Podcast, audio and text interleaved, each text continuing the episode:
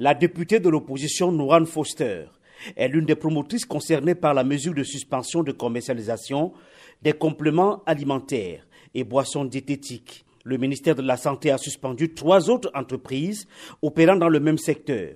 Une décision diversement appréciée par les Camerounais.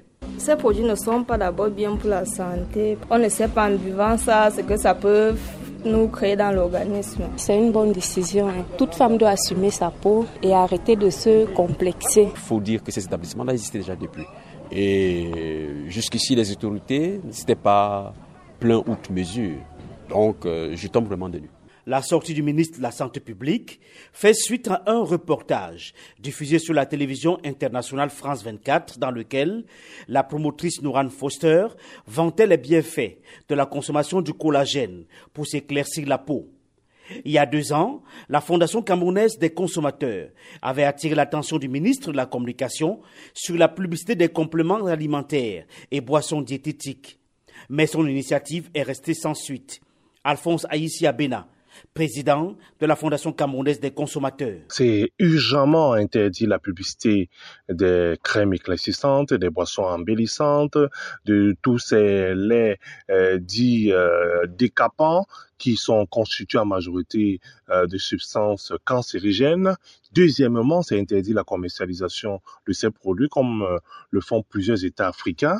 Un responsable du ministère de la Santé publique a confié à VO Afrique sous anonymat que les produits éclaircissants vendus par les promotrices dont les activités ont été suspendues contiennent des substances dangereuses telles que le glutathion ou encore l'alpha-abutine. L'exploitation, l'importation, la vente et l'achat de tels produits sont réservés aux seuls pharmaciens, selon une loi en vigueur depuis 1990. Les Camerounais témoignent sur les dégâts du non-respect de cette loi. Des conséquences, euh, c'est-à-dire euh, au niveau de la peau. Vous allez vous rendre compte que des gens vieillissent vite et les rides aussi s'installent sur les visages très rapidement. J'ai un frère qui fait dans ça et ça prend vraiment de l'argent et ça dépend de la qualité du teint que chacune veut avoir. Dans certaines familles, des enfants peuvent rester affamés parce que des femmes vont utiliser l'argent de ration pour ce décapage, aïe, qui n'apporte rien. Selon une enquête menée en 2019 par la Fondation camerounaise des consommateurs, les femmes dépensent au Cameroun 19% de leurs revenus mensuels sur des produits de dépigmentation artificielle.